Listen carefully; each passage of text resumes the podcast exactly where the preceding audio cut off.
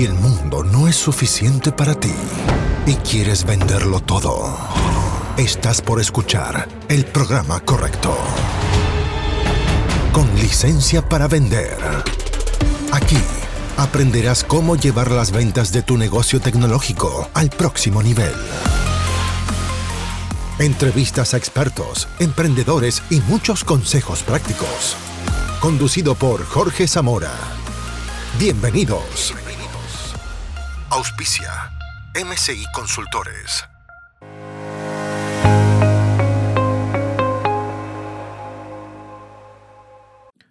Hola, bienvenido a otro episodio del podcast con licencia para vender. Soy Jorge Zamora y nuevamente estoy agradecido de que estés escuchándome porque perfectamente podrías estar escuchando música trap, por ejemplo, o eh, Paloma Mami o algo así. Y sin embargo, sin embargo, estás utilizando tu tiempo para aprender, así que mi compromiso es enseñarte siempre algo útil. Mi mejor esfuerzo por lo menos está aquí. Bien. Entonces, antes de partir, recuerda que si eres un emprendedor del mundo de la tecnología o tal vez estás liderando un equipo de ventas TI y quieres cerrar más ventas, aumentar tu facturación, entonces pregúntame por el programa de aceleración de ventas. En este programa de aceleración de ventas te vamos a armar toda la estrategia de ventas, toda la estrategia central de marketing en su versión 1.0 para comenzar a captar reuniones de alto valor con clientes interesados, motivados y calificados. Después te vamos a acompañar a las reuniones, te vamos a entrenar a los cierres y lo único que no puedo hacer es la cotización y traerte el orden de compra, pero todo el resto, o casi todo el resto, lo vamos a hacer para que estés cerrando más negocios y hagas crecer tu negocio de tecnología. Bien, así que recuerda eso, si quieres saber más, contáctame por LinkedIn, me contactan siempre, más que por correo.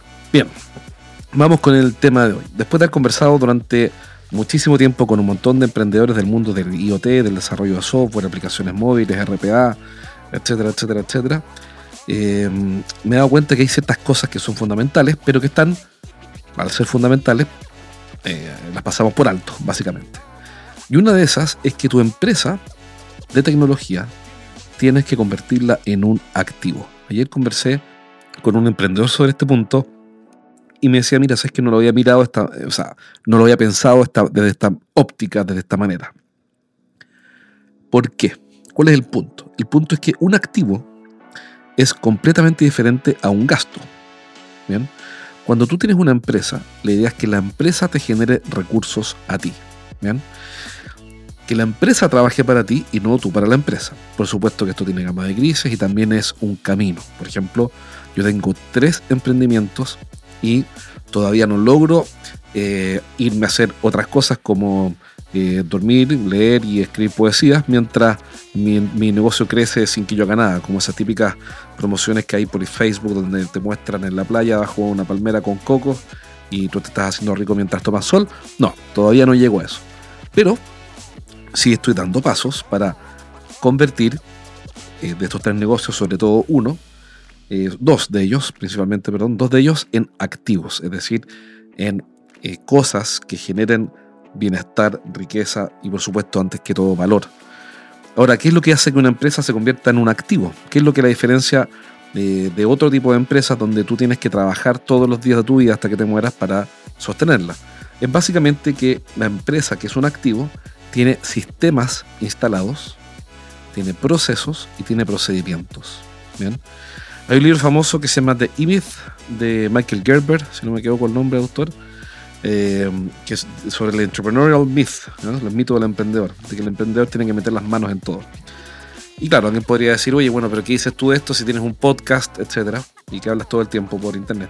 Y es cierto, tengo un podcast, trabajo en mi negocio, también vendo algunos proyectos, atiendo a algunos clientes. Pero, ¿cuál es el punto? Hay dos puntos importantes.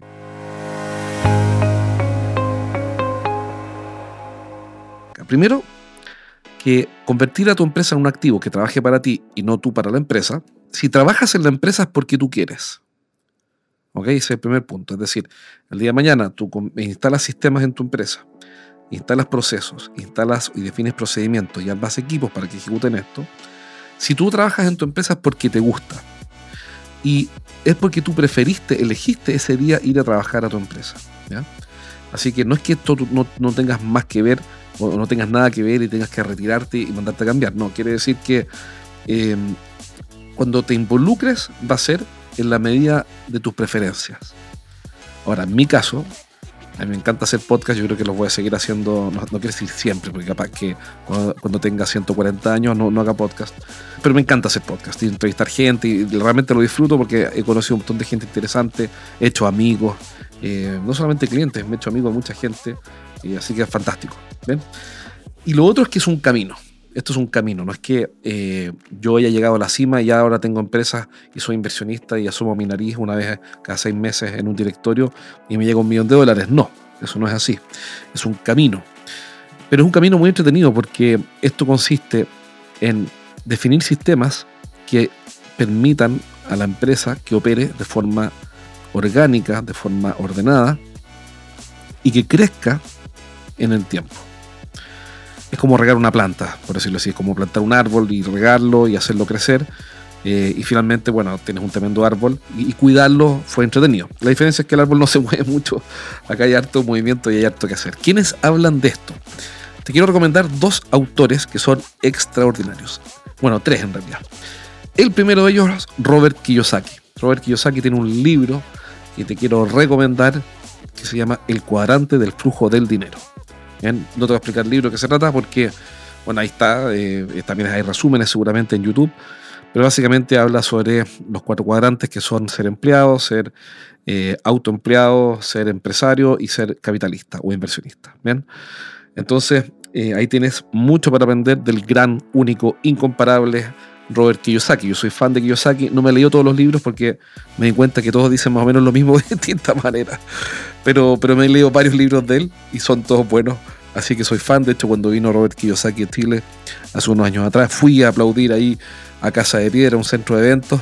Me acuerdo perfecto que llegó con la música de Rocky, The Eye of the Tiger. Tan, tan, tan, tan.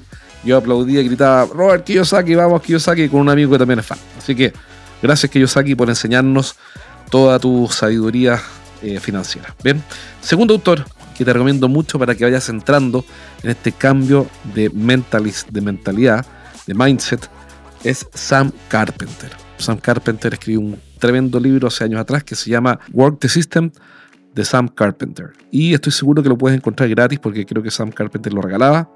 Yo lo tengo creo que impreso y además en PDF. Y también tiene Work the System Mindset Challenge o algo así. Tiene también una versión en PDF de, um, como del mindset, del cambio de mentalidad. Súper interesante.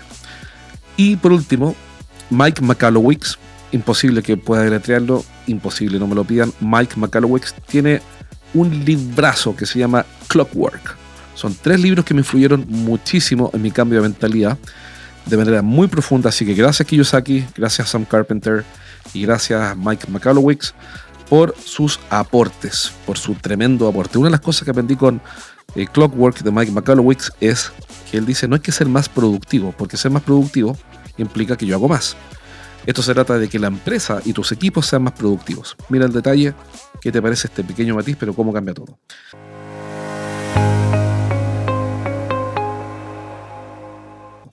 Entonces, ¿qué es lo que te quiero transmitir hoy día? Que uno de los primeros objetivos que tenemos que tener como emprendedores, y tú particularmente como emprendedor, y yo también como emprendedor, es convertir la empresa en un activo, en un asset, en un activo que genere riqueza y no eh, gastos. Para Robert Kiyosaki, a mí, y me encanta la definición de Kiyosaki, un activo te mete un billete en el bolsillo y un pasivo te saca un billete del bolsillo. Entonces, eh, en esta visión, eh, tu empresa es un activo si te mete un billete en el bolsillo sin que tú tengas que trabajar. Digamos que tener una empresa en la que no haces absolutamente nada y recibes un cheque, ustedes son muy jóvenes, pero en una época en que se usaban cheques, un papel, eh, recibes un depósito todos los meses, eso es realmente un activo.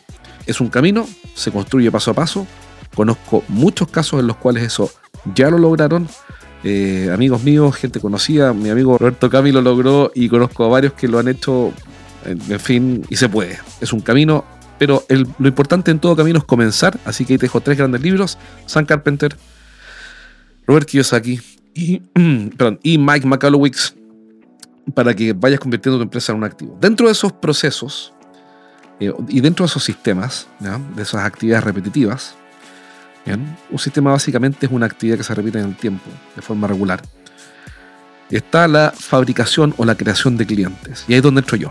Y mi pasión por desarrollar metodologías para hacer crecer las empresas.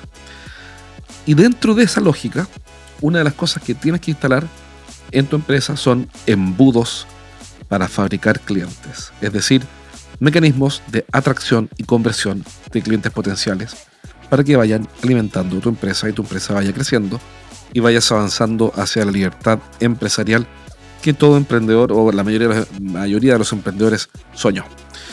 Entonces, en otros podcasts voy a hablar de qué son los embudos, cómo funcionan, etc. Pero desde ya quiero solamente dejarte la invitación al próximo episodio en el que voy a hablar de esto y eh, invitarte a leer estos tres libros que son espectaculares y empieza a cambiar la mentalidad para que instales sistemas dentro de los cuales, recuérdate, o sea, recuerda que está de los más importantes, no el más importante, pero de los más importantes es fabricar clientes con embudos de venta. Con 1, 2, 3, 4, 5 embudos de venta. En mi compañía tengo 5 embudos de venta y me encanta verlos funcionar porque eso me permite dormir tranquilo y olvidarme porque las ventas están funcionando de manera sistemática. Bien, así que vamos a hablar de eso en el próximo programa con más detalle. Te dejo por ahora y recuerda que si eres un emprendedor del mundo de la tecnología o diriges un equipo de ventas TI y quieres que te ayudemos a conseguir reuniones y cerrar negocios, pregúntame por el programa de aceleración de ventas y te voy a sorprender. Un abrazo. Chao. Hasta aquí llegamos por hoy.